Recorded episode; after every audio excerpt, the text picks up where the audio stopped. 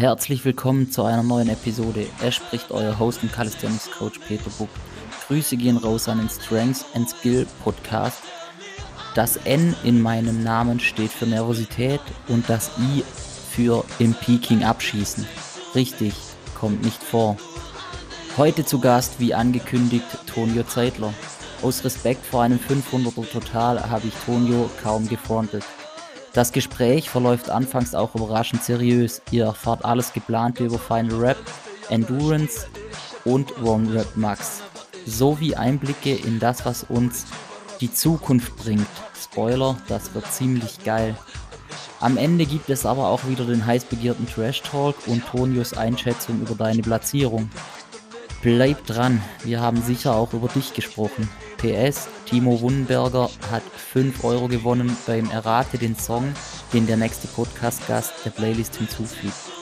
Zu verrechnen bei der nächsten Coaching-Zahlung Antonio. Bleib dran, es lohnt sich, versprochen. Hey Tonio, schön dich im Podcast zu haben. Starten wir damit, was du am liebsten macht, machst, und zwar über dich selber reden. Stell dich doch mal kurz vor. Ja, vielen herzlichen Dank erstmal für die Einladung. Äh, du hast es absolut richtig erkannt.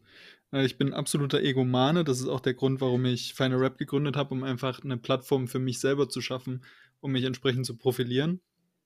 Ähm, ansonsten bin ich gerade dabei, meine Bachelorarbeit zu schreiben im sportwissenschaftlichen Bereich und ähm, bin natürlich, so wie gefühlt ja jeder hier auch schon bereits im Podcast erwähnte, äh, auch im Coaching tätig und bereite natürlich Leute auf den Wettkampf vor, den ich da mit Tim und Ricardo zusammen organisiere. Äh, quasi ein Teufelskreis. Wenn man einmal im Strudel gefangen ist, dann muss man sich mit mir und meinem Narzissmus auseinandersetzen. Ja, du hast ja gesagt, du bist ähm, Gründer von Final Rap. Willst du vielleicht noch mal kurz ähm, hier erläutern, was du mit Final Rap oder halt ja, ihr, der, ihr, wo halt hinter Final Rap steht, was ihr da macht und was genau das ist? Ja, sehr, sehr gern. Also Final Rap kann man sich vorstellen, ist, ich will da jetzt nicht zu weit äh, ausholen, aber in meinen Augen so das einzige aktuell professionelle Wettkampfformat im Weighted Calisthenics, was jedenfalls eine gewisse Regelmäßigkeit erreicht hat ähm, und in meinen Augen auch der professionellste Anlaufpunkt, wenn man sich für diesen ganzen Weighted-Sport interessiert. Ähm, ihr hattet ja, ach nee, ihr hattet über das MMC, hattet ihr gesprochen. Ähm, das ist quasi so in meinen Augen auch der zweite wesentliche Wettkampf, den es im deutschsprachigen Raum gibt. Und dann kommt da eigentlich schon mal kaum noch was. Also das war halt für uns auch damals der Grund zu sagen, wir hatten damals die Deutsche Meisterschaft 2019, fanden das ziemlich cool, haben aber festgestellt, dass so das größte Problem im Weighted Calisthenics eigentlich immer darin besteht, dass Wettkämpfe von Einzelpersonen organisiert werden, ähm, oftmals so in Zusammenhang mit Gruppen oder Vereinen, wo aber trotzdem meist genau eine Person ist, die da wirklich voranschreitet und dort Gas gibt. Und das größte Problem dabei besteht aber einfach darin, dass die Leute, die diese Ambition haben, das nur so lange machen können, wie es sich für sie entweder zeitlich oder finanziell lohnt. Das heißt, ab dem Zeitpunkt, wo was finanziell attraktiveres passiert, das heißt, man beispielsweise im Job besser vorankommt, wird natürlich die Zeit für solche Hobbyaktivitäten einfach immer knapper und geringer. Und dementsprechend haben wir dann gesagt, um einfach diesen, diesen professionellen Wettkampf auch langfristig zu gewährleisten, gründen wir eine Firma, ähm, mit dem Ziel, wirklich das Ganze so geil anzubieten, dass die Leute uns bereit sind, das Geld zu bezahlen. Und wir aber das Geld, ja, ich sag mal, wir sind letztes Jahr mit 500 Euro minus daraus gegangen, de facto immer wieder reinvestieren. Also ich erwarte jetzt auch nicht, dass wir in den nächsten fünf Jahren wirklich Geld damit verdienen werden, äh, sondern es ist einfach eine Struktur, in einer Firma, die das Ganze ein bisschen einfacher macht. Du hast weniger Verwaltung, du kannst schneller entscheiden, du kannst spontaner entscheiden, du kannst schneller Verträge treffen, weil du dich halt nicht mit, ständig mit Leuten abstimmen musst und hier noch eine Abstimmung durchführen musst. Ähm, genau, das ist so im Grunde der Gedanke hinter Final Rap, zu sagen, wir gründen eine Firma, bauen dort geile Wettkämpfe auf und wollen damit nächstes Jahr dann auch im besten Falle international werden. Ich weiß gar nicht, ob ich das schon mal irgendwo erzählt habe. Wenn nicht, dann habe ich die Bombe jetzt hier gedroppt? Nee, war glaub, ähm, also stand nur nirgends im Raum. Tatsächlich wollte ich dort drauf äh, auch mal noch zum Sprechen kommen. Äh, machen wir dann später am besten auch nochmal. Fangen wir aber mal an mit ähm, der nächsten Competition, wo jetzt dann ansteht. Die Endurance Competition am 21.08. ist es schon soweit. Ähm, da macht man ja Runde auf Zeit, da geht es um Zeit. Ähm, da ist meine Frage, wieso wird die Runde äh, unter Verschluss gehalten und ist direkt alle veröffentlicht? Ähm, gehört es zum Konzept? Ja, ganz genau.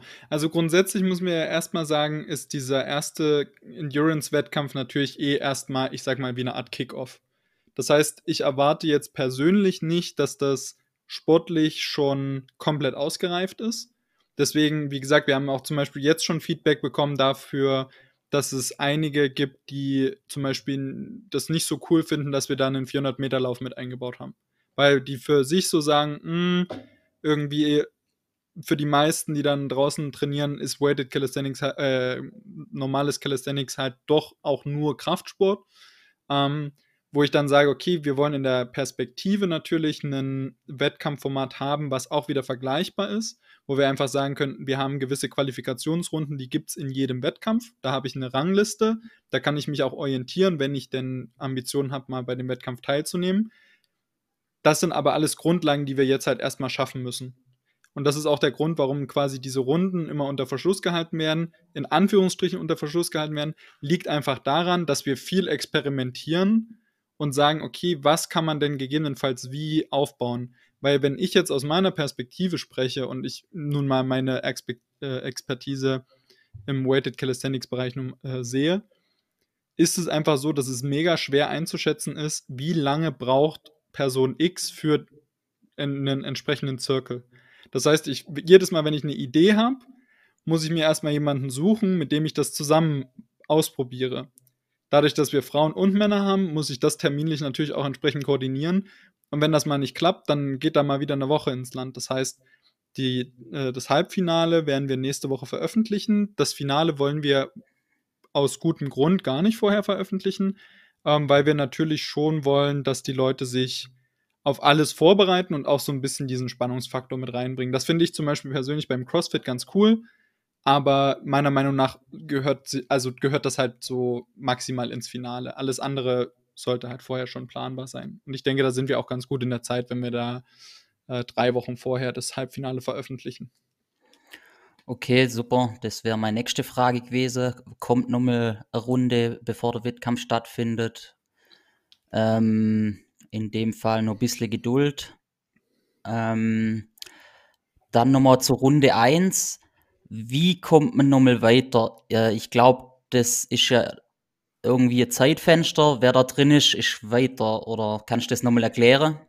Also auch da wieder, wie gesagt, wir sind ja jetzt immer noch in diesem Grundlagenbereich. Wir planen ja auch gleich schon den zweiten Endurance-Wettkampf und haben uns auch schon mit den Sponsoren soweit abgesichert, dann ähm, Anfang nächsten Jahres in Karlsruhe, je nachdem, wie sich auch Corona äh, entwickelt. Da muss man eben sagen, gibt es für mich zwei Formate, die ich super interessant finde und die auch wieder ihre Vor- und Nachteile haben. Aktuell machen wir es ja so, dass wir sagen, wir haben verschiedene Läufe mit vier Leuten, die alle gemeinsam starten.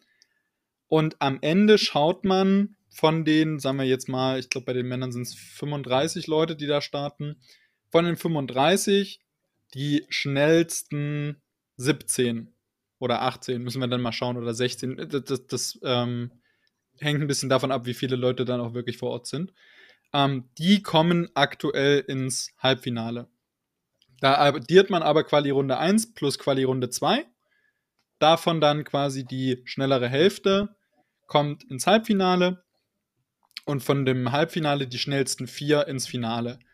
Die andere Variante wäre zu sagen, man macht wirklich so richtige Vorläufe, dass du vier Leute hast, die starten und von denen kommt jeweils immer einer weiter. Das finde ich persönlich aber nicht ganz so cool, weil, sagen wir mal, die Runde dauert fünf Minuten und es ist vielleicht eine Quali-Runde für dich, die liegt dir nicht so sehr. Du weißt aber, in den nächsten zwei oder drei Runden würdest du richtig, richtig gut abliefern. Gerade auch wenn du das dann beispielsweise mit deinen Trainingszeiten vergleichst. Und du fliegst dann aber in der ersten Runde raus, weil du halt vielleicht auch noch ein bisschen Pech mit der Auslösung, äh, Auslosung hattest. Das heißt, da muss man halt echt ein bisschen abwägen, wie das Ganze funktioniert. Und ich denke, dass wir da aktuell die, die beste Variante gewählt haben, weil das in meinen Augen am fairsten ist. Weil wenn du über zwei Quali-Runden hinweg insgesamt zu den, zur schnellsten Hälfte gehörst, dann hast du es auch verdient weiterzukommen. Gleichzeitig haben aber alle wenigstens zwei Runden beim Wettkampf gehabt. Ich würde es nämlich mega schade finden, wenn jetzt jemand aus, weiß ich jetzt nicht, vom Bodensee hochgefahren kommt, für eine Runde, dann hat er irgendwie ein bisschen Pech und dann fährt er wieder nach Hause. Natürlich kann das passieren. Ich sag mal, beim Judo zum Beispiel ist es auch komplett normal aber wir wollen ja trotzdem diesen, diesen Gemeinschaftsfaktor halten. Das ist uns ja wichtig. Es geht ja uns nicht nur äh, penetrant um sportliche Leistung, sondern sportliche Leistung in einem angenehmen Umfeld, in einem fordernden und fördernden Umfeld. Ja, das ist super. Ähm, ich habe nämlich einen Athlet, der startet und mir fahren ja vom Bodenseekreis hoch. und ähm, hast du da schon so, also hattet ihr irgendwie Testpersonen oder so? Kannst du da eine Zeit nennen, was vielleicht, was du denkst, was gut ist, gerade von der zwei Quali-Runde zusammengerechnet, wo du sagst, da sind die Leute gut dabei oder? Absolut nicht, weil das ist genau das, was ich meine mit dadurch, dass es so ein Kick-Off-Event ist. Kannst du das, also ich kann es auch nicht einschätzen, wie derjenige, mit dem ich das zusammen, also mit Robin zusammen, der testet das immer für mich, wie gut er im Verhältnis zu anderen ist. Ich gehe davon aus, dass er schon einen recht hohen Leistungsstand hat. Aber gerade beim Endurance-Teil habe ich jetzt festgestellt, dass da auch unfassbar viele Leute dabei sind, die ich persönlich überhaupt nicht kenne, weil es ja eben eine komplett andere Bubble ist. Da kommen Leute aus, ja, auch aus Sachsen, teilweise, von denen ich noch nie vorher wirklich was gehört habe die auch teilweise brutal aussehen, wo, wo du dich, also da kannst du halt gar nichts einschätzen. Das ist halt das, was ich meine, ähm, was es, glaube ich, für den ersten Wettkampf auch ein bisschen schwierig macht. Weshalb wir aber auch so super happy sind, dass wir über 40 Anmeldungen haben, was für Calisthenics-Verhältnisse schon ähm, in meinen Augen recht viel ist. Und da musst du aber eben sehen, ist das Wesentliche ja, dass wir möglichst schnell koordiniert ähm, und strukturiert die Quali-Runden vergleichbar machen. Sodass halt wirklich jeder weiß, okay, es gibt bei jedem Wettkampf diese Quali-Runden und wenn ich die und die Zeiten darin schaffe, dann komme ich weiter. Dass man natürlich dann auch irgendwann sagen kann, okay, man äh, splittet beispielsweise, je nachdem, wie groß die Nachfrage ist, das Ganze nochmal auf und sagt, wenn du in der Quali-Runde unter drei Minuten bleibst insgesamt, mal gesponnen, dann kommst du in Finale A, wenn du unter äh, oder über vier Minuten bleibst, dann kommst du in Finale B, sodass man auch da wieder einfach einen, einen Wettkampf für möglichst viele Personen schafft, weil Endurance zeitlich zum Glück recht überschaubar ist und dementsprechend auch viel besser planbar als beispielsweise Weighted. Wenn ich jetzt überlege, wir haben 40 Athletinnen und Athleten, hatten wir im Weighted, glaube ich, 50, 60 rum da kannst du viel mehr machen im Endurance-Bereich als im Weighted-Bereich. Also die brauchen im Weighted viel mehr Zeit, kannst du ja vorrechnen. Vier Übungen, drei Versuche, pro Versuch kannst du zwei Minuten rechnen. So, da so eine halbe Stunde ungefähr, vier, zwölf, ja, Pi mal Daumen, sagen wir mal rund eine halbe Stunde pro Athlet, die du brauchst. Tendenziell. Bisschen weniger natürlich. Aber trotzdem, also da, da ist viel mehr Zeit, die da insgesamt drauf geht weil du halt auch nicht irgendwie vier Leute gleichzeitig starten lassen kannst, beispielsweise. Okay, und hast du trotzdem einfach mal als Anhaltspunkt ähm, die Zeit im Kopf, wo dein Testathlet ähm, abgeliefert hat in der ersten zwei Runde? Äh, nee, das müsste ich ihn wirklich mal fragen, aber das können wir dann einfach über den äh, Final Rap Account releasen. Okay, das wäre cool. Äh, das Event ist outdoor geplant. Was wäre bei schlechtem Wetter? Es gibt kein schlechtes Wetter, nur schlechte Kleidung. Okay, also das bleibt auch bei Regen. Ja, alles. Äh, das, das Ding ist halt, ähm, erstens ist es logistisch in meinen Augen, jedenfalls für uns jetzt, unmöglich, das alles zu überdachen. Das heißt, wir planen ja schon an dieser Anlage und das macht auch in meinen Augen ein bisschen auf jeden Fall den Reiz aus, weil wir wollen ja mit dem Endurance-Format Leute ansprechen, die draußen am Park trainieren. Und die Leute, die draußen am Park regelmäßig trainieren, die machen das halt auch bei Wind und Wetter. Wir müssen halt ein bisschen gucken, dass wir die äh, Technik für den Stream entsprechend wasserdicht verpacken im schlimmsten Falle. Ich hoffe jetzt mal, dass wir im August äh, nicht ganz so viel Regen haben wie aktuell. Ähm, Jena ist natürlich auch schon mal von der Flutkatastrophe heimgesucht worden, also beten wir mal. Aber ansonsten, wie gesagt, ich denke, der August ist noch ein, ein guter, ein guter Monat für sowas. Gerade für draußen. Ach, es wird einen Livestream von der Endurance Competition geben. Exakt. Das Problem dabei ist, da will ich auch ganz offen sein, ähm, wir planen ja unsere Livestreams immer mit Dedicated Sports zusammen, eigentlich. Ähm, durch das ganze Corona-Ding stehen zurzeit unfassbar viele Wettkämpfe an, in jeglicher Hinsicht. Also sei es Gewichtheben, Turnen, Powerlifting. Und dadurch, dass die Jungs ja nicht nur im, im deutschsprachigen Raum, Jungs und Mädels, Entschuldigung, nicht nur im deutschsprachigen Raum unterwegs sind, sondern teilweise auch mal in Frankreich und hier und da, ähm, hat sich das dann überschnitten, sodass wir uns quasi selbst um den Livestream kümmern müssen. Das heißt, ich hoffe, die Leute ähm, sind uns ja nicht böse, falls es zwischendurch mal nicht ganz perfekt läuft, aber ich denke, dass wir das auf jeden Fall entsprechend hinbekommen. Und wenn es alles so läuft, wie wir es planen, und ich gehe mal davon aus, dass es auch so entsprechend funktioniert, ähm, ist ja sogar noch ein Tick besser als das, was wir in, in Bayreuth hatten. Äh, in Bayreuth, in Köln. Okay, krass, finde ich richtig cool. Ähm, den findet man dann auch auf YouTube ähm, beim Final Rap Account.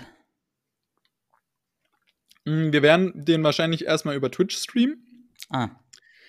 Ähm, weil für mich ist es super interessant zu sehen, wie viele Leute schauen auf Twitch zu, wie ist vielleicht auch die Interaktion auf Twitch im Vergleich zu YouTube. Natürlich ist es nicht so eins zu eins vergleichbar, dadurch, dass es halt Endurance ist und nicht Weighted, aber in der Perspektive sind die Livestreams für uns auf Twitch in meinen Augen auf jeden Fall interessanter und attraktiver, Ganz einfach dadurch, dass die Leute halt donaten können, Abos verschenken und so weiter und so fort. Und auch gerade durch diese personalisierten Emotes da noch ein bisschen mehr diese Verbundenheit zu Final Rap entstehen kann. Ähm, ich finde, diese YouTube-Livestreams sind so ein bisschen wie, ja, ich will, will es jetzt nicht schlecht reden, aber so ein bisschen wie Fernsehen für, für Arme, in Anführungsstrichen also Fernsehen in nicht ganz so gut, besser gesagt. So, das ist die äh, bessere Formulierung. Und Twitch ist halt in meinen Augen dann doch eine Sache, wo ich sage, da, da kann noch mehr Lebendigkeit entstehen. Da kann, weil, weil Twitch einfach von der Plattform her ganz anders, also anders aufgebaut ist und eine andere Nutzeroberfläche mitbringt. Deswegen will ich das auf jeden Fall mal äh, verbinden und schauen, wie das so angenommen wird. Weil die äh, Zuschauer können ja sowohl bei YouTube als auch bei Twitch immer kostenlos zuschauen, wenn sie das wollen. Die müssen ja so oder so nichts bezahlen. Und ähm, falls da dann irgendwie die Stimmen laut werden, dass man sich das auf YouTube wünscht, kann man auf jeden Fall dann auch für Bayreuth das auf beiden Plattformen simultan streamen. Das ist ja auch kein Problem. Ich kann mir halt vorstellen, dass bei Twitch wieder die Hürde der Anmeldung, oder ich glaube, man muss sich da anmelden, oder? Nö, du musst dich auf Twitch nicht anmelden. Das ist genau wie YouTube. Also du, du kannst theoretisch ah, okay. jetzt einfach auf Twitch gehen und du musst dich halt anmelden, um chatten zu können, aber das ist bei YouTube genauso. Der einzige Unterschied ist, dass wahrscheinlich mehr Leute schon einen YouTube-Account haben, wenn sie dann chatten wollen.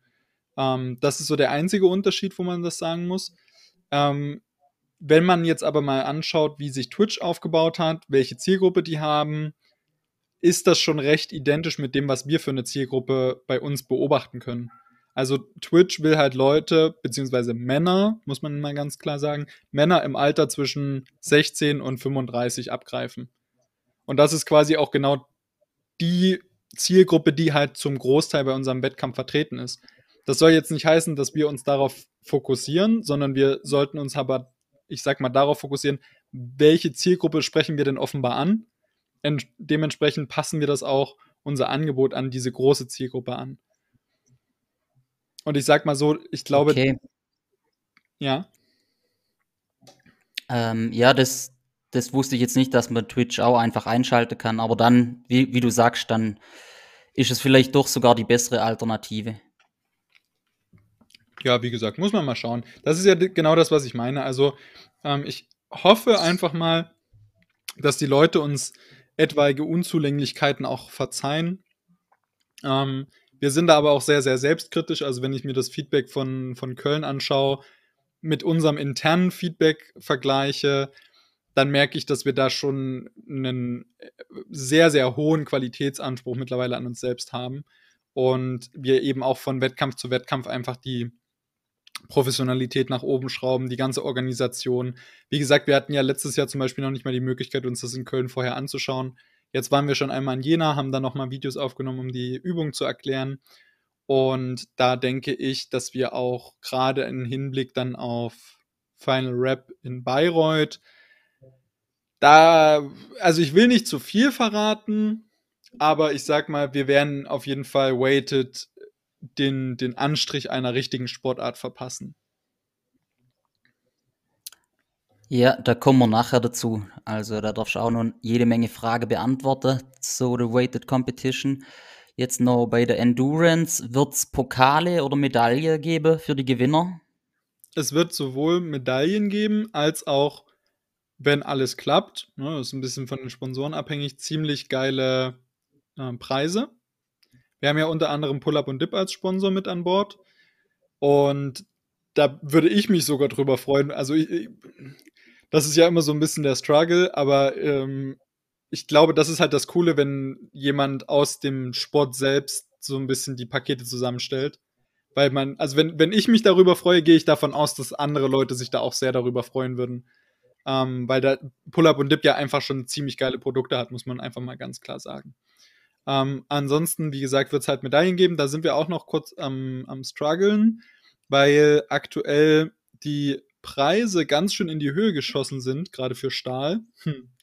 Und wir dementsprechend schauen, entweder es werden die gleichen Medaillen wie in Köln, vielleicht mit einem anderen Band. Ähm, oder es werden quasi Medaillen aus Edelstahl, wo nochmal eine 1, 2 und 3 ausgeschnitten ist, sodass man das auch unterscheiden kann zwischen den äh, einzelnen Platzierungen.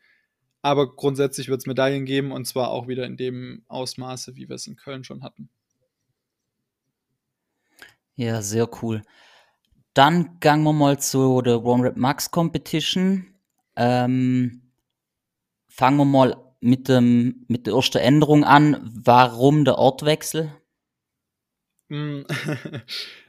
ich will da jetzt nicht, also ich versuche mich möglichst diplomatisch auszudrücken, aber ich sag mal, es hat ein bisschen was mit der Unkompliziertheit unserer Ansprechpartner dann zu tun. Äh, ich fand Köln als Location für den Wettkampf ziemlich cool. Ähm, was mir ein bisschen gefehlt hat, waren rückblickend dann natürlich äh, die sanitären Anlagen. Da gab es, glaube ich, für die Herren irgendwie zwei Toiletten und das waren 60 Leute, sage ich jetzt mal Pi mal Daumen, geschätzt vor Ort. Ähm, das fand ich ein bisschen schwierig und ansonsten hat es einfach den Hintergrund, dass wir mit den Jungs von Dedicated Sports halt auf einer, auf einer anderen Wellenlänge unterwegs sind. Also die haben jetzt ihr Gym in Bayreuth eröffnet, das natürlich entsprechend auch mal promoted werden soll. Mit Wettkämpfen ist es natürlich mega cool, weil du da auch die Leute aus dem Umfeld so ziehst. Das kommt hinzu, ist einfach ein Kostenpunkt. Also ich sag mal, von unserem Budget, was wir letztes Jahr hatten, sind knapp zwei Drittel nur in die Miete von der Halle für einen Tag geflossen. Das muss man äh, bedenken. Also das ist für uns einfach nicht stemmbar gewesen, eigentlich. Ne? Also man muss halt da ganz klar sagen, dass das mehr auf Biegen und Brechen war, als dann so wirklich äh, ökonomisch gut durchdacht. Das heißt, das wird in Bayreuth auch geringer sein, einfach die Kosten. Der große Vorteil ist, dass Dedicated Sports ihr Gym ja dort haben. Das heißt, sie kennen sich dort aus. Wir haben dort alles an Wettkampfplates, wir haben dort Wettkampfplattformen, wir haben alles an Livestream-Equipment, wir haben äh, irgendwie sieben, acht äh, Smart TVs, die wir verknüpfen können. Wir werden eine Livestream-Software haben, wo du Zwischenergebnisse hast, die nicht nur im Stream eingeblendet werden, sondern die auch so untergebracht werden. Ähm, du hast, wie gesagt, du, allein durch die vielen Smart TVs auch die Möglichkeit, unterschiedlichste Sachen darzustellen. Ähm, der Livestream vor Ort ist halt auch einfach einfacher zu organisieren, weil halt auch eine entsprechende Internetverbindung vor Ort ist und so weiter und so fort. Allein da musst du sagen, das wird halt auf einem ganz anderen Level sein, wenn es stattfinden kann, was ich sehr, sehr hoffe. Weil wir hatten jetzt in Köln zwei Kameraperspektiven, aber de facto nur eine pro Plattform. In Bayreuth werden wir sehr wahrscheinlich vier Kameraperspektiven haben, davon eine mobile, die ge gehalten wird. Ähm, es werden Dinge dazukommen wie Instant Replays, Zeitlupen, Interviews zwischendurch. Wir werden vielleicht, das steht auch noch in den Sternen, müssen wir mal schauen, den Stream auch noch auf Englisch anbieten, eben um auch diesen Schritt in die Internationalität zu gehen. Aber grundsätzlich ist die ganze, die ganze Infrastruktur einfach für uns in Bayreuth besser als in Köln. Leider, sage ich jetzt mal. Okay, das klingt schon mal enorm geil. Also da kann man sich wirklich auf Final Rap freuen im November. Ähm, du hast mal, glaube immer andere Podcast anteasert. Es wird überlegt mit Primetimes für also für die Favoritenathleten zum Arbeiten, glaube dass die zu einem bestimmten Zeitpunkt antreten und das vorher bekannt ist, damit die Leute dann einschalten können. Wird, also ist das nur Thema, ist das nur Ding, wird das eventuell umgesetzt? Dieses Jahr will ich das auf jeden Fall noch nicht umsetzen. Hat einfach den Hintergrund, das möchte ich dann machen, wenn wir auch wirklich für alle Leute, die sich da interessieren, einen Wettkampf gewährleisten können. Ich gehe jetzt mal salopp davon aus, dass wir relativ viele Anmeldungen bekommen werden dieses Jahr. Einfach auch aufgrund dessen, dass Final Rap, du kannst mich da korrigieren, wenn ich da falsch liege, aber als einziger Wettkampf wirklich permanent präsent ist gerade durch Social Media. Also es gibt halt keinen anderen Wettkampf, auf den sich die Leute, ich sag mal in Anführungsstrichen, immer vorbereiten. Ähm, das ist, glaube ich, auch der Grund, weil ich hatte mir den Podcast mit äh, Nick und Robin angehört, weshalb das MMC so verhältnismäßig wenig Anmeldungen verzeichnet hat, weil das halt nicht präsent ist. Das ist auch überhaupt kein Vorwurf, aber das ist mir dann in dem Moment so bewusst geworden, ähm, dass Final Rap ja mittlerweile an dem Punkt ist, dass es immer im Kopf ist. Und das ist ja auch genau unser Ziel, was wir da verfolgen. Äh, um zu deiner Frage zurückzukommen, für mich wäre es dieses Jahr halt einfach ein Moment zu früh, weil das würde bedeuten, dass es Zeit, die anderen Leuten dann fehlt.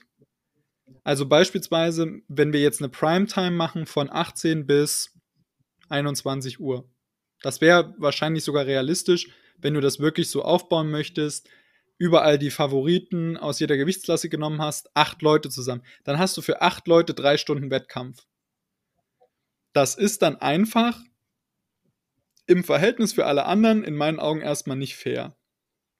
Vor allem nicht, wenn die alle das gleiche an Startgebühr bezahlen. Natürlich ist das für den Sport an sich cool und es ist auch für die Favoriten cool. Aber in erster Linie wollen wir ja erstmal möglichst allen Leuten diese Möglichkeit bieten, dort professionell an den Start zu gehen, vielleicht die Eltern auch im Livestream zu begeistern und zu grüßen. Und da ist es mir dann erstmal wichtiger, dass wir dieses Jahr wirklich im besten Falle alle, die sich anmelden, auch einen Startplatz ermöglichen. Und dann im nächsten Jahr, wenn wir darüber nachdenken, das Ganze international zu machen, da dann zu sagen, hey, im internationalen Bereich ist es natürlich nochmal ein ganz anderes Ding wenn du da eine Primetime hast und die Leute dann einfach entsprechend begeisterst und sagst, hey, passt mal auf, wir machen den Wettkampf am Samstag und am Sonntag holen wir uns nochmal die zwei Besten aus jeder Gewichtsklasse und dann geht's los. Oder da muss man halt mal ein bisschen schauen, wie das läuft. Aber dieses Jahr wird es auf jeden Fall noch nicht der Fall sein. Es ist da, dadurch immer Primetime Alles durchgängig. Okay. Ähm, zum Equipment in Bayreuth wird auch die Bartflex-Anlage wieder vor Ort sein ähm, oder sogar der Barre, den der Maurice jetzt mal für das Gym angefertigt hat, ähm, habe ich mal gehört, ist im Gespräch für die Wettkämpfe. Ähm, wie wird das Equipment aussehen oder wird nur das vom Gym in Bayreuth ähm, zur Verfügung stehen? Also grundsätzlich werden wir auf jeden Fall wieder mit Barsflex zusammenarbeiten. Das habe ich auch schon mit Flo abgeklärt. Das ist überhaupt kein Drama. Das finde ich eben, das ist so eine Sache, wo ich sage, das war für mich halt dann in Köln auch so ein Ausschlusskriterium. Wir sind kein krass professionelles Unternehmen. Das muss man erstmal so ganz klar definieren. Wir sind jetzt kein Weltkonzern, sondern wir sind drei Leute, die eine gemeinsame Vision haben und das, sage ich mal, mehr oder weniger neben ihrem eigentlichen Lebensunterhalt durchführen. Das heißt, uns ist es halt super wichtig, dass wir eine schnelle und unkomplizierte Kommunikation haben. Und das hast du mit Barsflex, das hast du mit den Jungs von Dedicated Sports, den schreibst du eine WhatsApp-Nachricht, du kriegst innerhalb von einem Tag eine Antwort und bekommst eine unkomplizierte Lösung im besten Falle. So, ich habe zum Beispiel in, nach Bayreuth geschrieben, habe gesagt, hey, was haltet ihr davon, wenn wir im November den Wettkampf bei euch stattfinden lassen? Hat er gesagt, ja, passt, machen wir.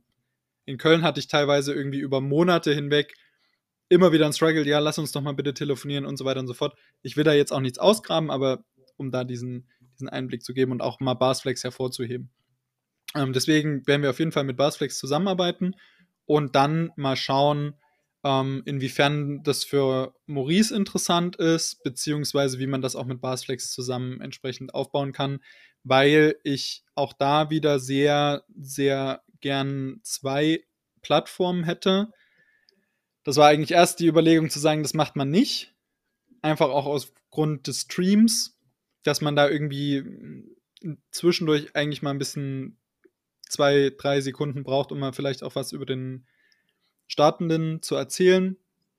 Aber am Ende geht es halt mir auch wieder darum zu sagen, wenn wir das schon machen, dann möchte ich halt möglichst vielen Leuten diese Möglichkeit bieten, weil, wie gesagt, neben dem MMC gab es ja dieses Jahr überhaupt keinen Weighted-Wettkampf und wird es wahrscheinlich auch keinen Weighted-Wettkampf mehr geben. Denke ich jedenfalls. Genau, deswegen wird das wahrscheinlich eh wieder so eine Kooperation wie in, in Köln sein. Und ich denke, da ist es dann auch für, für Maurice so eine Art Prestige-Ding zu sagen, hey, wenn ich einen Bann dorthin stelle, dann zeige ich schon mal, was ich da, was ich da schweißen kann. Gehe ich jetzt mal davon aus. Und ansonsten waren die anderen Bahnen ja völlig, völlig okay, also völlig fein. Ja, also ich Athlet äh, muss auch sagen, finde es richtig cool, dass auch die Barsflex-Anlage wieder geplant ist ähm, weil die Stange ist einfach, äh, denke ich mal, das Optimum, gerade äh, für die Pull-Sache. Ähm, Final Rap, äh, One Rap Max wird in zwei Tage aufgeteilt sein, wie es bisher plant ist. Ähm, wie wird aufgeteilt? Wird in Männer und Frauen aufteilt oder in Gewichtsklasse? Das wird auf jeden Fall in Gewichtsklassen aufgeteilt, weil ich sag mal so, Männer und Frauen aufteilen lohnt sich nicht. Da haben wir dann irgendwie einen Tag, der zwölf Stunden geht und dann die Frauen, wo ich jetzt mal, ich sag mal, im besten Falle haben wir vielleicht so 20 Anmeldungen bei den Frauen. Das wäre in meinen Augen schon ein Riesenerfolg, weil wir hatten, glaube ich, letztes Jahr nicht mal 10, knapp 10. Boah, da bin ich jetzt selber schlecht informiert, traurig eigentlich. Ähm, ich bin mir jetzt aber mit den genauen Zahlen eh nicht sicher. Also bei den Männern habe ich auch keinen Dunst. Aber ich sag mal so 20 Frauen wäre schon, schon ein Träumchen sage ich mal. Da würde ich mich riesig drüber freuen, wenn wir es schaffen. Aber das ist dann halt, sagen wir mal, ein, ein halber Wettkampftag. Ne? Also insgesamt rechne ich damit, dass wir allerhöchstens insgesamt 100 Startplätze vergeben. So Pi mal Daumen. Ich denke, wir werden erstmal mit 80 planen, dass wir das auch wiederum in einem zeitlichen angemessenen Rahmen halten. Und auch vielleicht mal ein bisschen, ja, nach dem Wettkampf nochmal zusammensitzen, gemeinsam was essen, gemeinsam was trinken. Ähm, deswegen wird das sich entsprechend auch der Gewichtsklassen aufteilen. Also es wird natürlich nicht so sein, dass jetzt irgendwie die Hälfte der 80 Kilo Gewichtsklasse am Samstag und die andere Hälfte am Sonntag startet. Aber da muss man halt mal schauen. Also die Plus 94er hat mir, glaube ich, vier, drei oder vier Leute nur. Ähm, die kann man halt irgendwo mit unterschieben. So genau wie die bis 94er. Ne? Also muss man ein bisschen gucken. Ähm, deswegen, ja, genau, wird es dementsprechend der Gewichtsklassen sich aufgeteilt. Ab wann wird eigentlich die Anmeldung offen sein? Äh, das ist eine sehr, sehr gute Frage. Ähm, das wird sehr wahrscheinlich äh, im August passieren, Ende August, wahrscheinlich nach dem Endurance-Wettkampf. Weil wir quasi jetzt, ähm, jetzt ist ja die Anmeldung für Endurance durch äh, und ist geschlossen. Das heißt, wir werden jetzt in der kommenden Woche unsere Website aktualisieren können. Die wird nochmal ein bisschen schöner. Also ich habe mir da ein bisschen was angeschaut. Wir werden einen Blog unter anderem mit draufpacken, um eben auch nochmal ein paar mehr Informationen auch zu, zum Training, zur Ernährung etc. zu geben. Wir werden die Ranglisten und Rekordlisten anders anpassen. Ich weiß nicht, ob du openpowerlifting.org kennst.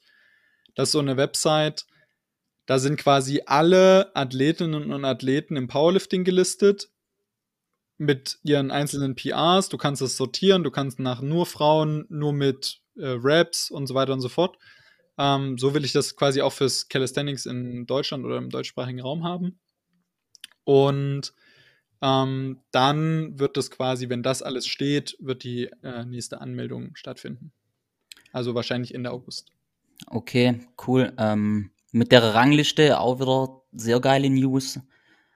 Ähm, jetzt kommt noch eine Frage aus persönlichem Interesse. Nach Final Rap letztes Jahr hast du, glaube ich, mit Nick im Podcast diskutiert über Regelung von Elbow Sleeves, was es war wohl vorhergesehen, dass die eigentlich nicht erlaubt sind. Ähm, wie, mhm. wie steht es eigentlich im, im Regelwerk? Wie, wie steht es um Elbow Sleeves bei Final Rap? De facto sind die verboten und waren auch schon verboten. Ähm, das liegt aber auch ein bisschen daran, deswegen sage ich ja, wir sind ja noch lange nicht auf dem Niveau, auch was die Professionalität betrifft, wo wir sein wollen oder sein müssen.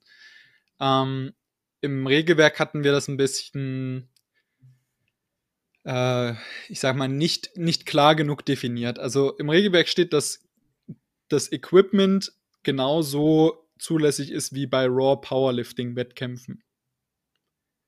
Das schließt also Elbow Sleeves aus. Das Problem ist aber, ein Großteil entweder haben den Satz überlesen oder wissen nicht genau, was Raw Powerlifting-Wettkämpfe sind. Das würde nämlich bedeuten, dass du weder Elbow Sleeves, du darfst auch keine Wickelbandagen an den Knien, der Gürtel darf nicht zu breit sein und so weiter und so fort. Äh, Beugeanzug etc. auch natürlich äh, verboten. Deswegen, genau, das ist so der, der Punkt. Das müssen wir aber noch nacharbeiten im, im Regelwerk.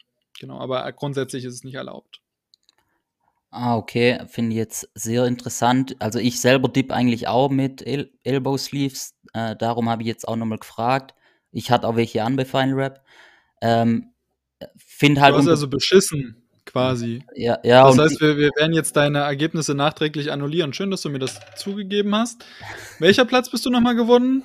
Äh, Zweiter? Zweiter, ja. Das heißt, also Timo also, ist jetzt de facto Zweiter. Ah, ich glaube, Timo hat, glaube bestimmt auch mit Sleeves gedippt. So wie, also es haben echt viele mit Sleeves dippt. Aber ich finde es ja, halt. warum eigentlich? Ja, also, ich meine, mir beuget ja auch mit Sleeves. Warum doch man dann nicht mit Sleeves dippe? Ähm, das ist eine, eine Frage. Die haben wir, wie gesagt, einfach aus dem Powerlifting übernommen. Da muss ich mich selber mal kundig machen. Also, also wie gesagt, wir machen es uns halt relativ einfach ähm, und übernehmen viele Dinge aus dem Powerlifting, weil wir nicht allwissend sind und einfach uns auf die Erfahrung dann entsprechend stützen. Es wäre halt Quatsch zu sagen, wir fangen jetzt an, das Rad neu zu erfinden. Zum Beispiel den, den äh, Squat, die Kniebeuge, die Regelung ist eins zu eins so aus dem Powerlifting übernommen und einfach nur reinkopiert. Ich würde halt an der Stelle wirklich mal eine Umfrage starten ähm, auf äh, Final Rap wie es die Athleten wollen. Also ich würde da, würd da einfach mal auf die Athleten eingehen, weil es, es bringt halt auch, es bringt schon minimal was, aber es macht dich jetzt ja auch nicht um Welten besser und die Chance, Elbow Sleeve zum Benutzen, hat ja dann schlussendlich auch jeder. Also, ähm, und ich denke halt, so kann jeder doch sei wirklich höchstes Total rausholen. Der wesentliche Punkt, warum Elbow Sleeves kritisch sind, ist, wie willst du denn, wenn beim Dip die Regelung ist, die Oberkante deines Ellenbogens wird für ähm, die Tiefe verwendet? Das würde bedeuten, wenn du dann, sagen wir mal, ich, ich schätze mal, das ist so ein halber Zentimeter, halber Zentimeter Elbow Sleeve. Wie willst du das als Judge bewerten? Gehst du dann vom Elbow Sleeve aus, dann musst du als Athlet automatisch tiefer dippen. Verstehst du, was ich meine? Weil du, es geht ja darum, wenn ich jetzt dippe, muss meine hintere Schulter tiefer sein als mein Ellenbogen hinten. So wie du quasi auch bei der, bei der Kniebeuge äh, mit, deiner, mit deiner Hüfte unterhalb vom äh, Knierücken sein musst, ist es beim Dip genauso. Das heißt, das ist einfach eine Thematik, die auch ein Stück weit dieses objektive Bewerten einfacher macht. Und ich sag mal so, ich habe auch ich glaube, Annika Hammerschlag. Ich will jetzt nichts Falsches sagen, aber ich glaube, sie hatte, glaube ich, sogar so eine ganz komische Bandage am, am Ellenbogen. da muss man halt einfach sagen, da fehlt dann so ein bisschen auch das Auge für die Judges. Da müssen wir auch als Veranstalter gucken, dass die Judges da äh, besser gebrieft sind. Ich sag mal, im Vorfeld war das ja eh alles sehr stürmisch, sagen wir mal, äh, was die ganze Organisation betrifft. Und das wird auf jeden Fall dieses Jahr besser werden und dann nächstes Jahr, denke ich, wirklich auf dem professionellen Stand sein, wie wir uns das vorstellen. Okay, also das, da, da kann man auch nichts mehr rütteln, das wird wahrscheinlich so bleiben, keine Elbow Sleeves. Sehr wahrscheinlich. Also wie gesagt, ich werde mir da auch selber nochmal Gedanken drüber machen, ähm, auch mal mit den anderen Judges drüber reden.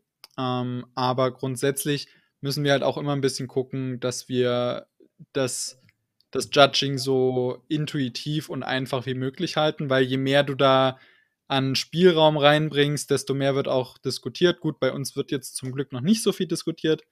Wenn es dann aber mal um mehr geht, wenn wir dann, was weiß ich, 100.000 Abonnenten auf Instagram haben und den Leuten es dann wichtig ist, das in ihre Bio zu schreiben, ähm, dann habe ich halt keine Lust, mit jemandem zu diskutieren über zwei Zentimeter, die er halt nicht tief genug gedippt hat, weil er ja sagt, ja, aber der Ellenbogen ist ja so, das sind ja nur die Sleeves, die da zu hoch sind. Also das, so, also das, das ist ja auch der Grund, warum du beim Powerlifting äh, die, die geilen Einteiler trägst damit da halt keine Falten schlagen, damit du auch wirklich die Tiefe entsprechend. Das sieht nicht geil aus, aber es ist am Ende halt für die, für die Bewertung wichtig.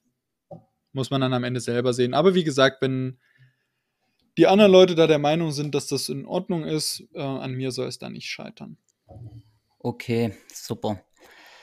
Ähm, du hast jetzt ganz am Anfang mal noch was erwähnt von, von international, internationale Veranstaltungen. Ähm, kannst du auch vielleicht mal ein bisschen drüber reden? Ja, auf jeden Fall. Also grundsätzlich ist es ja so, dass wir auch im internationalen Bereich mit Final Rap mittlerweile eine gewisse Vorreiterrolle einnehmen. Es gibt natürlich andere Wettkämpfe, die entsprechend organisiert sind. Also man muss zum Beispiel sagen, in Italien hatten die jetzt vor ein, zwei Monaten, glaube ich, einen Wettkampf auf einem ganz krassen Niveau, also nicht nur sportlich, auch was die Anmeldung betrifft. Also wenn ich mich recht entsinne, meinte Dennis zu mir, waren da 120 Leute da am Start. Von der Organisation her halt nicht ganz so geil. Also das fing damit an, dass sie irgendwie von 8 bis 22 Uhr durchgeballert haben, den Wettkampf. Dass es dazwischen durch 36 Grad hat, natürlich ist halt Italien. Ähm, und dass es halt für alle nur eine Barrenbreite gab und so weiter und so fort. Also ich sag mal, wir haben vielleicht noch nicht die größte Reichweite und vielleicht auch nicht die breiteste Basis in, in Deutschland, Österreich und Schweiz. Aber ich denke, was die Professionalität betrifft, sind wir schon ziemlich weit und vermutlich auch mit die Besten, unter anderem.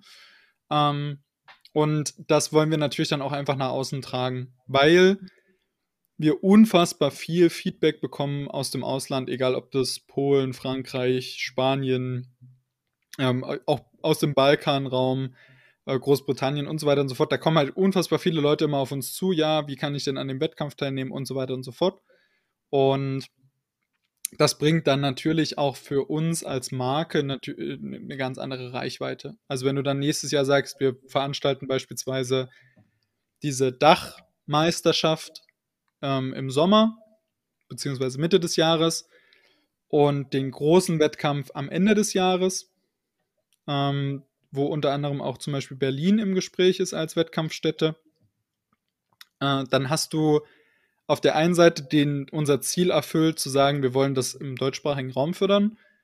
Und auf der anderen Seite das, was für uns natürlich auch nochmal immens wichtig ist, einfach gewisse Idole, Vorbilder zu formen. Weil das ist das, was den Sport auf lange Sicht voranbringen wird, wenn du Leitbilder und Vorbilder hast, die auch konsequent an den Wettkämpfen teilnehmen. Deswegen ist es zum Beispiel auch so schade, ähm, dass Micha da jetzt nicht mehr so dahinterher ist mit der Reichweite, die er hat, weil er da natürlich schon auch eine Galionsfigur hätte werden können auf lange Sicht für den Weighted Sport. Ähm, aber dafür gibt es natürlich auch noch andere Leute, beispielsweise Baki aus, aus Frankreich oder auch Matthew.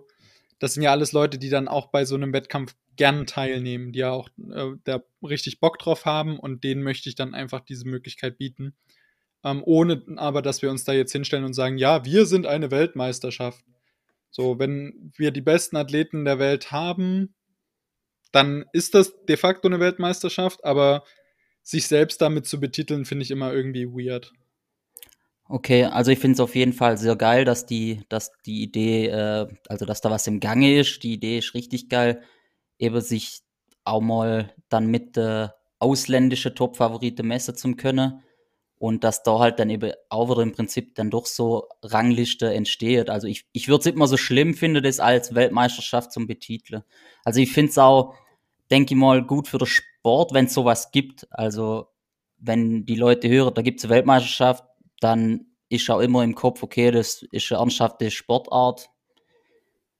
Ja, das Problem, was ich dabei sehe, ist halt erstens, es gibt ja, also an sich gibt es weder eine offizielle deutsche Meisterschaft noch eine offizielle Weltmeisterschaft oder Europameisterschaft. Ähm, und wenn, würde ich es maximal Europameisterschaft nennen, weil wir definitiv jetzt nicht Leute aus Asien, Afrika oder Amerika, weder Süd- noch Nordamerika haben. Das heißt, es wäre einfach vermessen in meinen Augen. Und dadurch, dass es halt weder ähm, eine wirklich, also es gibt ja de facto keine offiziellen Meisterschaften. Du kannst es jederzeit Weltmeisterschaft nennen, aber das ist dann irgendwie wie beim Boxen oder beim Schach. Ja, okay, ich bin Weltmeister im Boxen bei welchem Verband? Ja, irgendein Boxverband, der nur in Finnland existiert, aber seine Weltmeisterschaft dann dort austrägt. So, also ich finde, das ist super, super schwer, dem Ganzen dann eine Wertigkeit zu geben. Und es ist einfacher zu sagen, es ist Final Rap. Die Leute nehmen an Final Rap teil, die Neu Leute gewinnen bei Final Rap. Und da sind nun mal die Besten der Besten. Und wenn das dann so eine inoffizielle Weltmeisterschaft ist, dann ist das in meinen Augen viel cooler, als wenn du dich als erstes hinstellst, sagst, wir machen jetzt hier eine Weltmeisterschaft, wie es die ISF macht oder die, die WSWCF oder was weiß ich, was es da alles an Verbänden gibt, die dann aber teilweise eine Website haben, die nur auf Russisch verfügbar ist, wo ich mir so denke, Digi, was, was, was soll das für eine Weltmeisterschaft sein, wenn keiner außer Leuten aus Osteuropa das lesen kann? Wie, wie kann ich mich denn dort anmelden, wenn ich in Anführungsstrichen nur Englisch kann? So, also da, da sind so viele Dinge dabei, wo ich sage, ey, ähm, wir sollten vielleicht von diesem, von diesem starren System wegkommen und uns darauf fokussieren, wie Final Rap oder beziehungsweise wie Calisthenics an sich aufgebaut ist, nämlich das sind einzelne Athletinnen und Athleten, die in einem Fitnessstudio teilweise trainieren, die draußen trainieren, die aber dafür keine Verbands- oder Vereinsstruktur zwangsläufig brauchen, weil das, was sie haben, entweder eben im Fitnessstudio für 20 Euro verfügbar ist oder draußen kostenlos.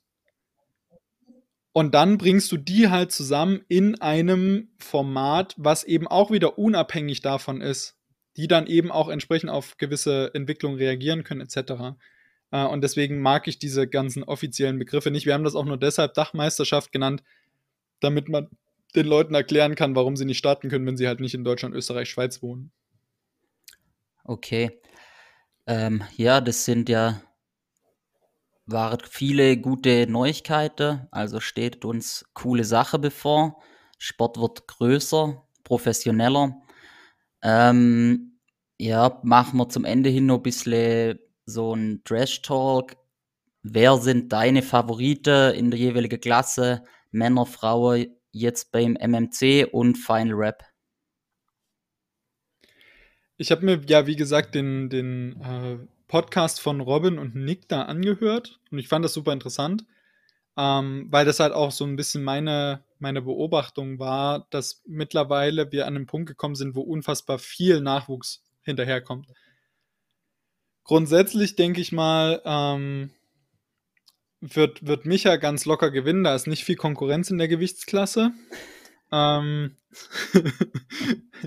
wird, denke ich, so ein Alleingang wie bei Timo. Ähm, nee, grundsätzlich muss ich ehrlich gestehen, äh, fehlt mir so ein bisschen diese, diese Visualisierung, wer in welcher Gewichtsklasse ist.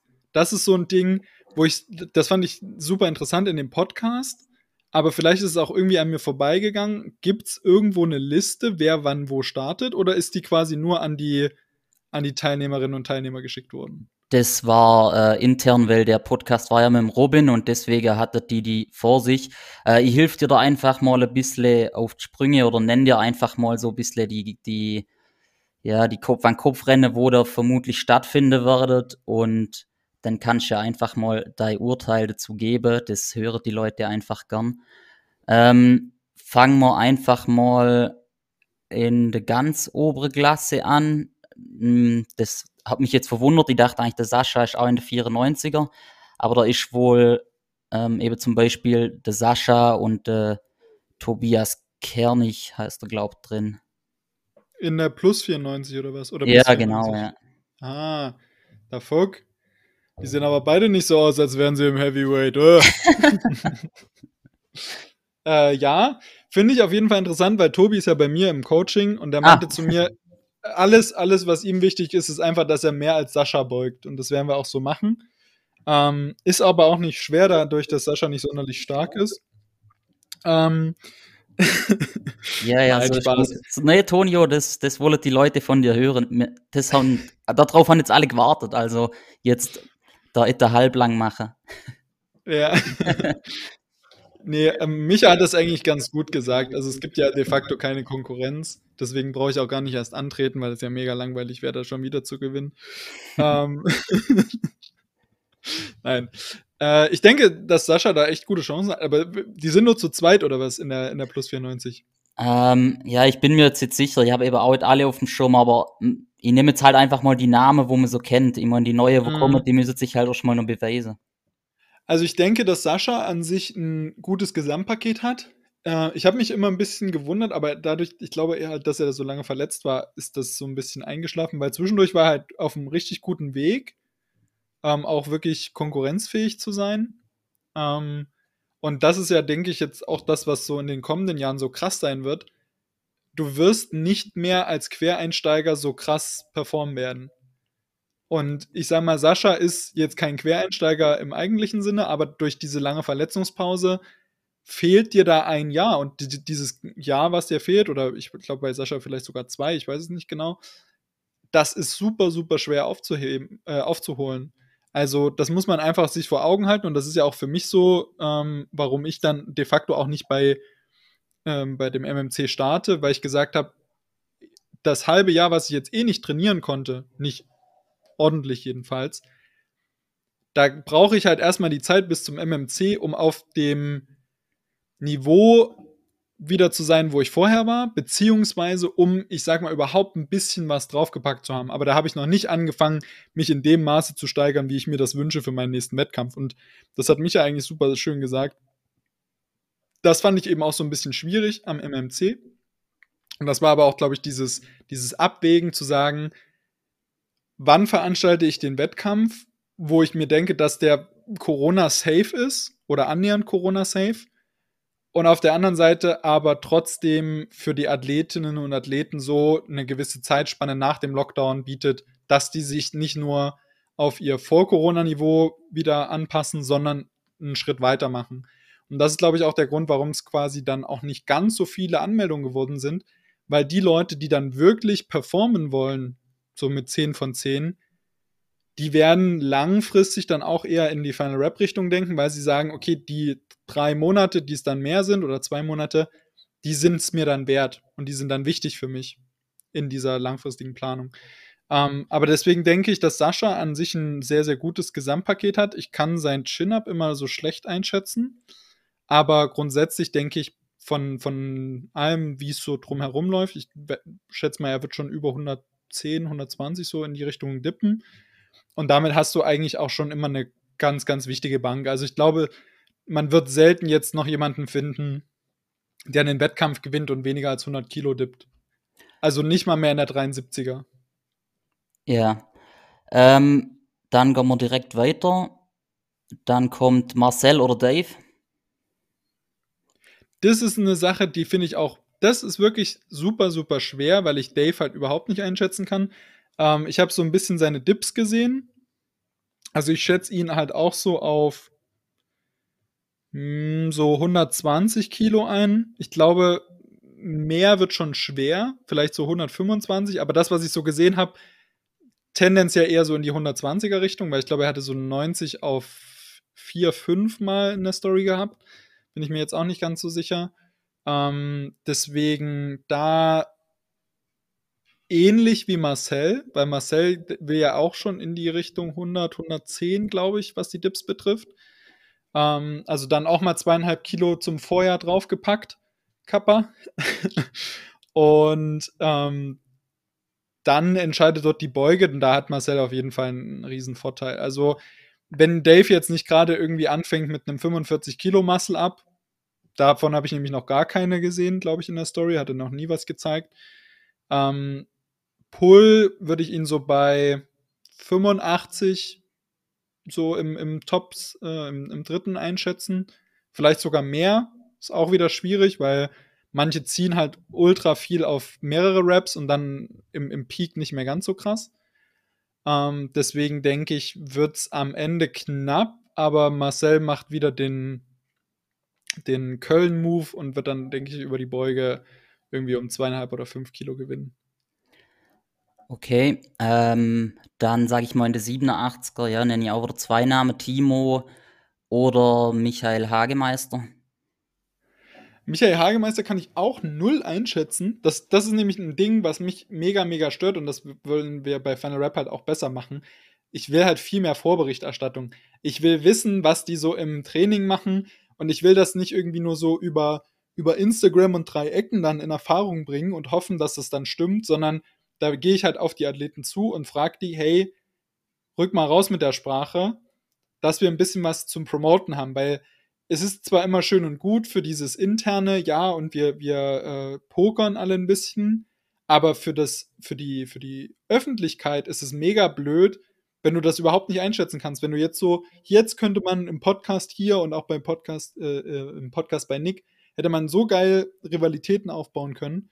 Ähm, ich weiß auf jeden Fall, dass Timo ziemlich, ziemlich straff unterwegs ist aktuell. Bin ich auch sehr stolz auf ihn. Er ist ja auch bei mir im Coaching. Ähm, ich kann aber auch sagen, dass Timo nicht auf RPI 10 ausmaxen wird. Das macht er ja im Training schon die ganze Zeit, Kappa. ähm, deswegen denke ich trotzdem, also wir werden dann mal schauen, wie es so läuft. Äh, den Sieg werden wir uns natürlich nicht nehmen lassen wollen. Aber grundsätzlich werden wir mal gucken. Denke ich, wird das auch ein, ein knappes Ding. Je nachdem, wie gut Micha gearbeitet hat jetzt in, den letzten, in der letzten Zeit. So, der Junge sollte halt auch einfach ein bisschen was hochladen. Und wenn es halt nur mal ein, hier ein äh, Dipsatz ist, hier mal was zum Pullen, so, da, da, das füttert ja einfach die Community.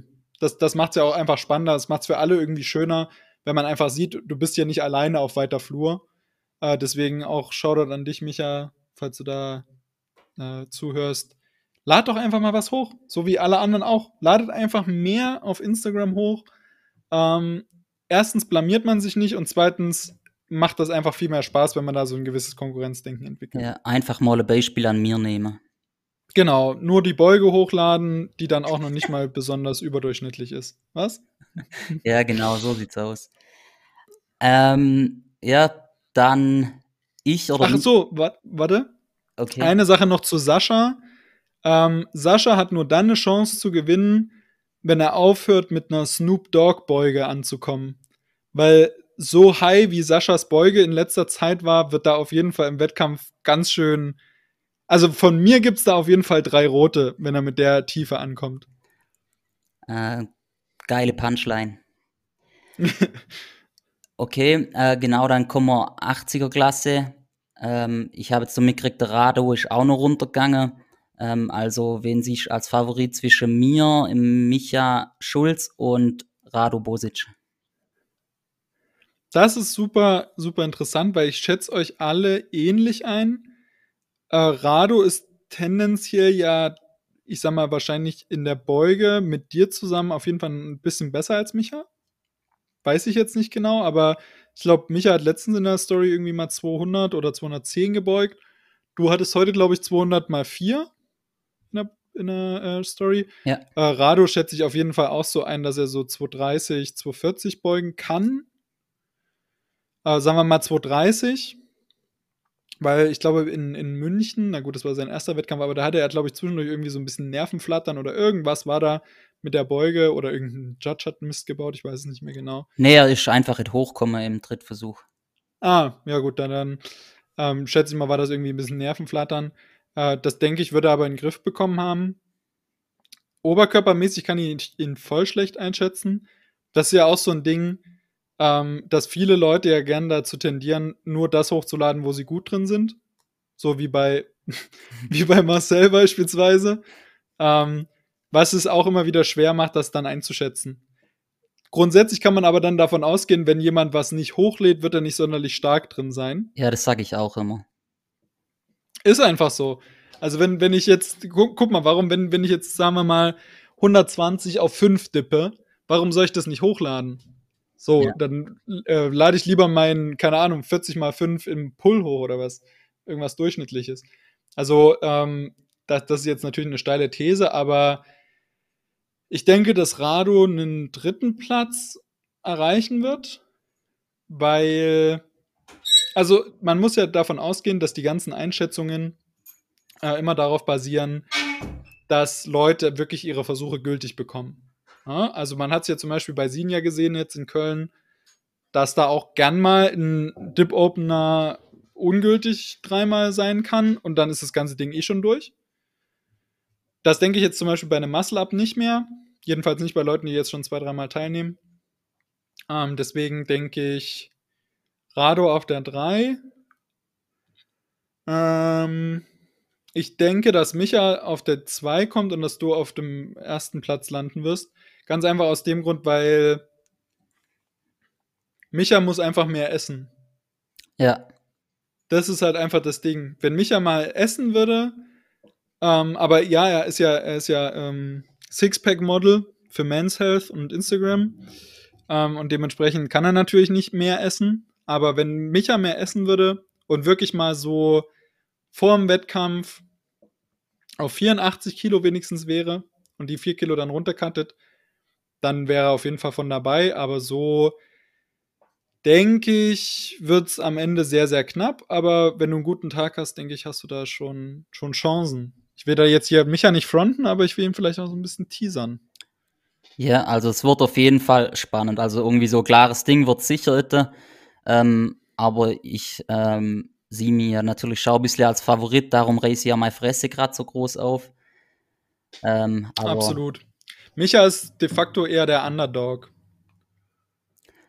Ja, was ich, ähm, ja, was ja eigentlich eine große Wendung ist. Sonst Sonst hätte man gesagt, ich bin eher der Underdog, aber ich glaube auch, ich, ich, kann da jetzt eventuell an ihm vorbeiziehen. Naja, der, der fährt ja jetzt auch extra nochmal zwei Wochen in den Urlaub. Ja, das äh, dachte ich mir auch. Malle, äh, damit er dann möglichst noch ein bisschen mehr aufholen muss. Also äh, denke ich, ist da alles auf Erfolg ausgerichtet bei, bei Micha. Ja. ähm, okay, die Klasse drunter, muss ich jetzt sagen, da kenne ich gar 73 ist das, oder? Ja, da kenne ich, glaube gar niemanden. Okay, lies mal den Namen vor. Hast äh, du da die Namen? Nee, ich habe ich hab die Namen jetzt, das war jetzt bisher alles dem, aus dem Kopf.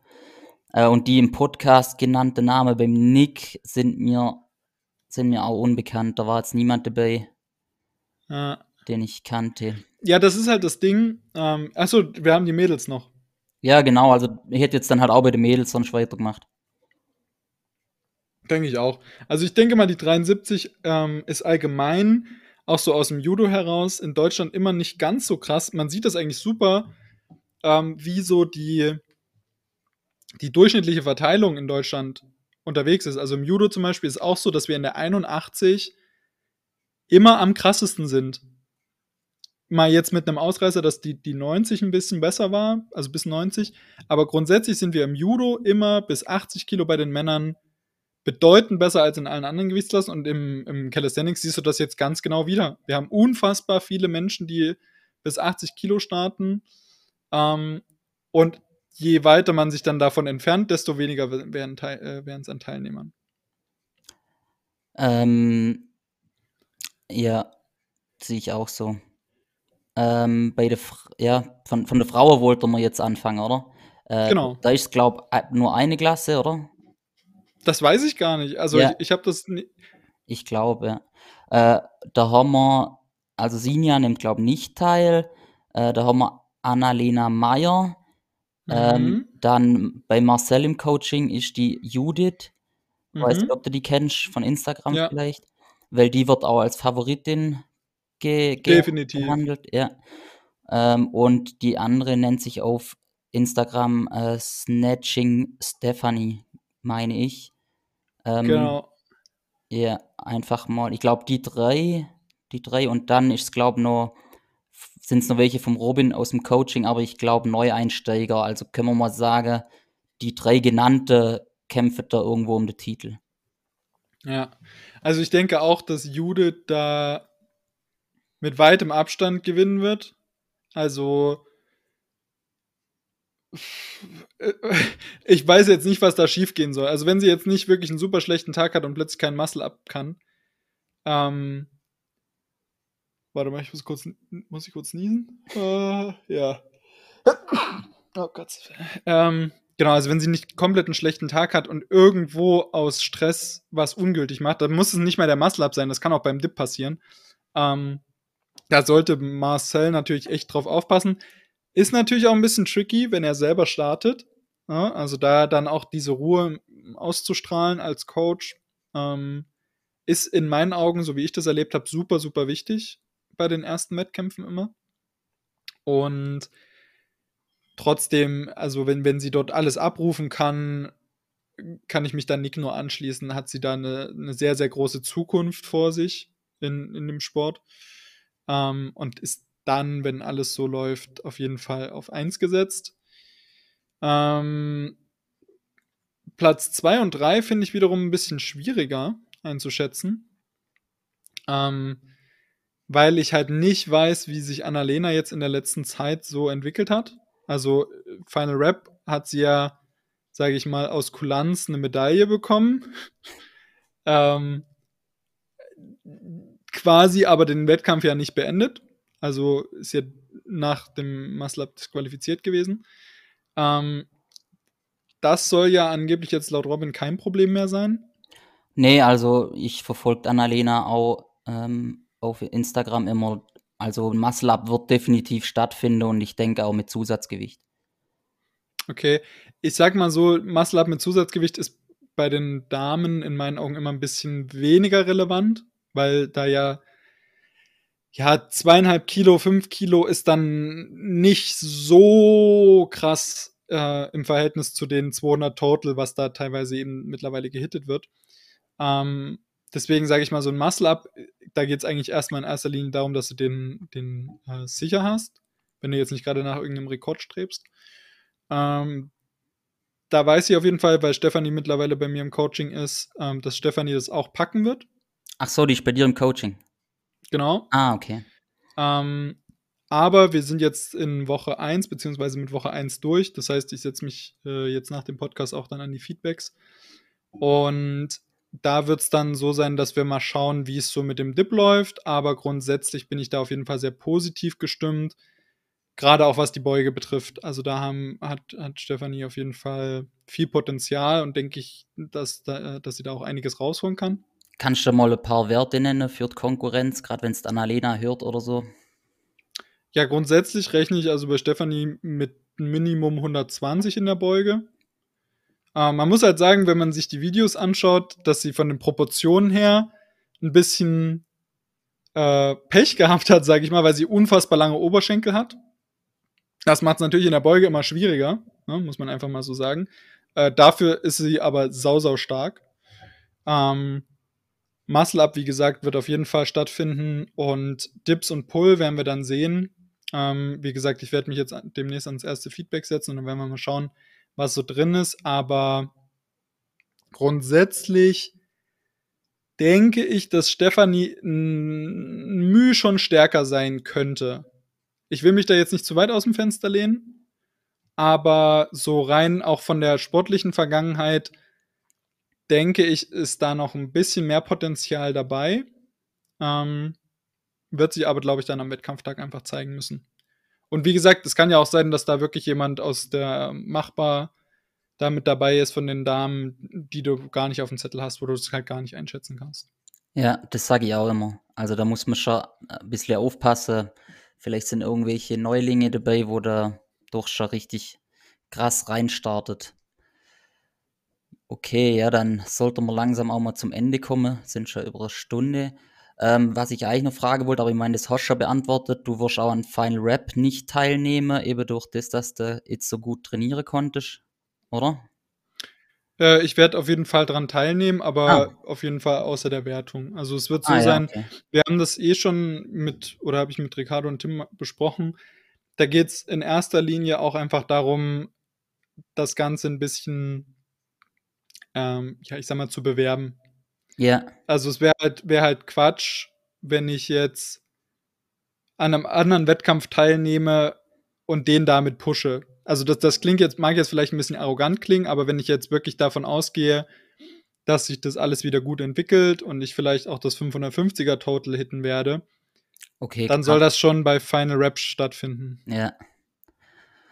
Ähm, denkst du, irgendjemand anders aktuell aus der Szene ähm, hat Potenzial für 500 plus? Irgend, also muss jetzt nicht unbedingt dieses Jahr sein. Also Robin definitiv. Ja. Ähm, Dave kann ich dann, wie gesagt, nicht so einschätzen. Weil bei Dave kommt da, glaube ich, viel zusammen, wie, wie viel Spaß ihm das auf lange Sicht macht. Also ich, ich schätze ihn halt so ein und deswegen macht er ja auch den Ninja Warrior äh, Stuff und hier mal noch ein bisschen und da mal noch ein bisschen. Gerade auch als Polizist bist du natürlich auch jetzt nicht so in, in so einer festen Struktur. Ähm, ich glaube, wenn er sich da jetzt voll verschreiben würde, hätte er da auf jeden Fall auch das Potenzial, weil in meinen Augen 500 Kilo Total jetzt nichts komplett Unerreichbares sind. Also es ist schon wirklich viel, aber in meinen Augen trotzdem jetzt nicht so, dass ich sage, uh, da wird es jetzt erstmal vier Jahre brauchen oder fünf Jahre, bis da jemand auf das Niveau kommt. Äh, deswegen denke ich, das kommt halt unfassbar sehr darauf an, was die Leute gerade im, im Dip für ein Potenzial mitbringen. Ähm, das merke ich ja bei mir jetzt auch, dass es bei mir ja so ist, ich habe irgendwie 85 Kilo im Chin-Up gehabt und will da schon so in die 90, 95 Kilo Richtung, wo ich selber von mir gar nicht erwartet habe, dass ich da hinkomme. Ähm, das ist dann halt einfach ein langer Prozess, aber trotzdem schaffe ich es gefühlt Jahr für Jahr 20 Kilo auf den Dip drauf zu packen. Im Verhältnis. Ja, das ist einfach krass. Also, wenn da noch, wenn da noch mehr kommt, dann wird es schon. das ist natürlich wirklich, ja, da, was Na, das, man da dazu Ziel, noch sagen? Das Ziel sind auf jeden Fall irgendwann die 600. Okay. Aber wie, wie lange man da braucht, also ich sag mal so, in meinen Augen ist es jedenfalls nicht unrealistisch. Aber das wird wahrscheinlich mal noch vier, fünf Jahre brauchen, bis ich dann auf dem Niveau bin. Also vier, fünf Jahre einfach auch aufgrund dessen, dass man, wenn, wenn man das jetzt zu sehr forciert, äh, ja, dass da auch das Verletzungsrisiko natürlich enorm steigt.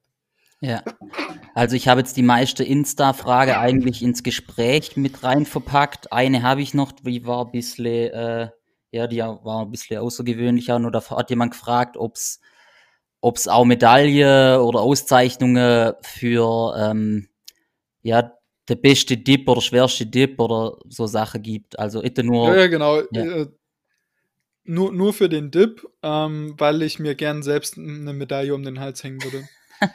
also das ist die einzige Sache, nur für den Dip und fürs schwerste Total insgesamt an dem Tag gibt es auch nochmal eine Auszeichnung.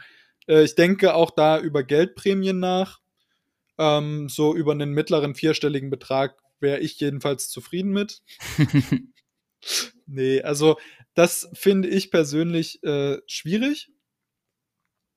Ganz einfach aufgrund dessen, dass da ja jemand, also da wird kein bis 66 Kilo Athlet eine Chance haben zu gewinnen. Ja. Das heißt, wenn wir da jetzt mal noch zwei, drei Jahre ins Land streichen lassen, dann wird es so sein, dass je schwerer der Athlet ist, desto höher ist das absolut bewegte Zusatzgewicht. Das heißt, irgendwann gewinnen dann halt nur noch die Leute ab der 87 aufwärts. Und das finde ich dann halt irgendwie Quatsch. Also wenn wir irgendwann an dem Punkt sind, dass wir genug Wettkampfergebnisse haben, die alle unter einem Regelwerk stattgefunden haben und wir wirklich so eine Relativwertung mal einführen können, dann kann man sowas machen. Aber alles andere, so diese absoluten Zahlen, ist in meinen Augen, pff, nee, also finde find ich einfach nicht fair. Okay. Ähm, genau, also wenn du hast ja, glaube auch schon Folge angehört für meinen Podcast, ähm, dann weißt du, wenn es zum Ende geht, darfst du dir noch einen Song wünschen für die Playlist. Ähm, welcher darf das bei dir sein? Nado City Gang von Farid Bang. Okay, das kam jetzt natürlich überraschend. Ja, ja, habe ich, hab ich mir sogar hier. Äh, habe ich so hier stehen. Als. als Ach, wie geil. Äh, ja. äh, wie nennt man sowas? Der Tonio hat von, dem, hat von dem Song ähm, im Prinzip, ja. Na, wie, wie, so ein, wie so ein Stück Plaste, wo man quasi den Spotify-Link, äh, wie, wie so eine Art QR-Code. Ja, also es, ja, es gleicht eigentlich eine Trophäe mit dem, mit dem Spotify-Song drauf, ja. Äh, hast du das geschenkt bekommen oder dir selber bestellt? Das habe ich mir selber bestellt, nachdem ich äh, grandios 500 Kilo getotelt habe. Da habe ich mir einfach selber, da habe ich mir einfach selber auf die Schulter geklopft und habe gesagt, gut gemacht, weiter so, bist ein toller, bist ein guter, die Leute lieben dich. Ähm, und deswegen habe ich überlegt, ob ich Warsteiner Werbung mache. Okay. Ja, um einfach hier für Kollegen, Fans, Freunde äh, ein bisschen Werbung zu machen. Hey, Spaß. Also ja, ist einfach für mich so ein, so ein Motivationsding. Ja, cool. Also würde ich jetzt nicht machen, aber. Ja, du wirst aber auch kein 500 Total erreichen. Das ist eben der Unterschied. Also ähm, beenden wir es dann, gell? Mhm. Wir beendet das Gespräch jetzt. Ähm, ja, du darfst noch dein, du bist Coach, das darfst du noch bewerben. Äh, ja. also, falls ihr einen Coach haben wollt, der stärker ist als ihr, dann solltet ihr auf jeden Fall zu mir kommen. Deswegen ist ja auch Timo zu mir gekommen, weil er halt mittlerweile stärker ist als Micha. Ähm, wenn Peter dann stärker ist als Raphael, kommt er wahrscheinlich auch zu mir ins Coaching. Und wenn ihr den einzigen Coach haben wollt, der wirklich einen sportwissenschaftlichen Background hat und nicht hier so ein, so ein Quereinsteiger ist, ne, irgendwie vorher Lastkraftwagenfahrer oder was ihr alles gemacht habt, dann, dann könnt ihr gern zu mir kommen. Ähm, ansonsten, genau, bin genauso auf, auf Weighted spezialisiert. Aber ich will den dann natürlich jetzt hier auch niemanden abgraben. Nicht? Ähm, die Erfolge sprechen für sich. Nee, nee, das soll schon, das passt schon. Ich soll ja auch Plattform werden, wo sich nachher alle Coaches irgendwie versammelt, so. Also, das passt schon. Ähm, ja, der Lastkraftwagenfahrer, ich vermute, das war der Coach Steph, bevor er ins Coaching-Business eingestiegen ist. Na, ich, ich weiß auf jeden Fall, dass Marcel, der war, glaube ich, mal Güllefahrer.